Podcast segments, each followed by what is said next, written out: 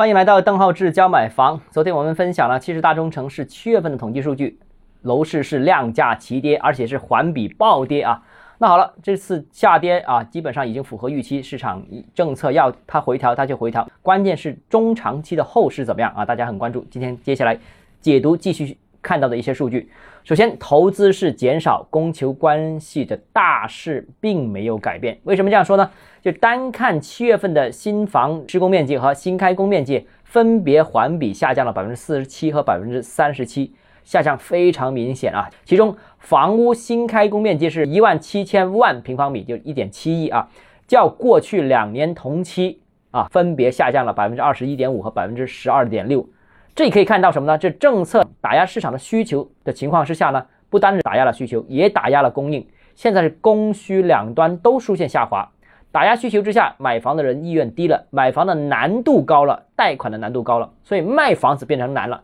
卖房子难了，开发商降价促销，但是开发商拿地的积极性也减少了，开工的积极性也减少了啊，融资的难度也加大了，开工也变得不容易了。所以啊，现在我们见到的这一轮房地产的价格的回调很重要，大家听清楚啊，价格的回调很可能是阶段性的。简单说就是。开发商之所以降价，是因为开发商资金紧张，但同时因为开工面积的减少，未来的供应也会减少，所以整个供求矛盾没有发生改变。以前是高端高度的供不应求，现在是偏低位置的供不应求，只不过这个供不应求在低位找到一个平衡而已啊，所以这个是供需两端同时下滑，而不是说只是需求下滑，供应在稳住啊。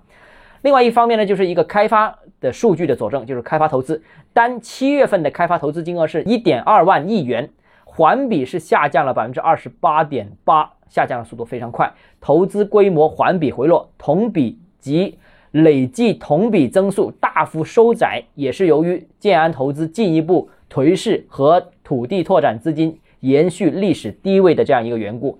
那开发商现在要么就是没积极性拿地，为什么没积极性拿拿地呢？市场不好啊，这个不赚钱呢，就没积极性拿地；要么就是没钱拿地啊，开工面积也减少，也也不动工。那所以未来趋势肯定是减少供应的。那整个大势好像并不会有大的改变。总结下，七月份七十大中城市的楼市统计数据是全线大幅掉头，下跌的速度和深度都远超预期。稳房价、稳地价、稳预期的调控，如果是目标的话，那从目前趋势上看，好像已经不一定能够实现这个稳这个目标，很可能变成是一个跌的这样一个结果。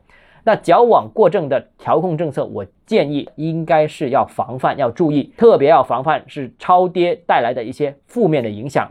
当然，有网友在调侃说。会不会跌到有些城市跌到要约谈呢？不知道，我们拭目以待。尤其关注深圳，深圳是第一个跌的城市，跌幅我相信也会比较狠啊。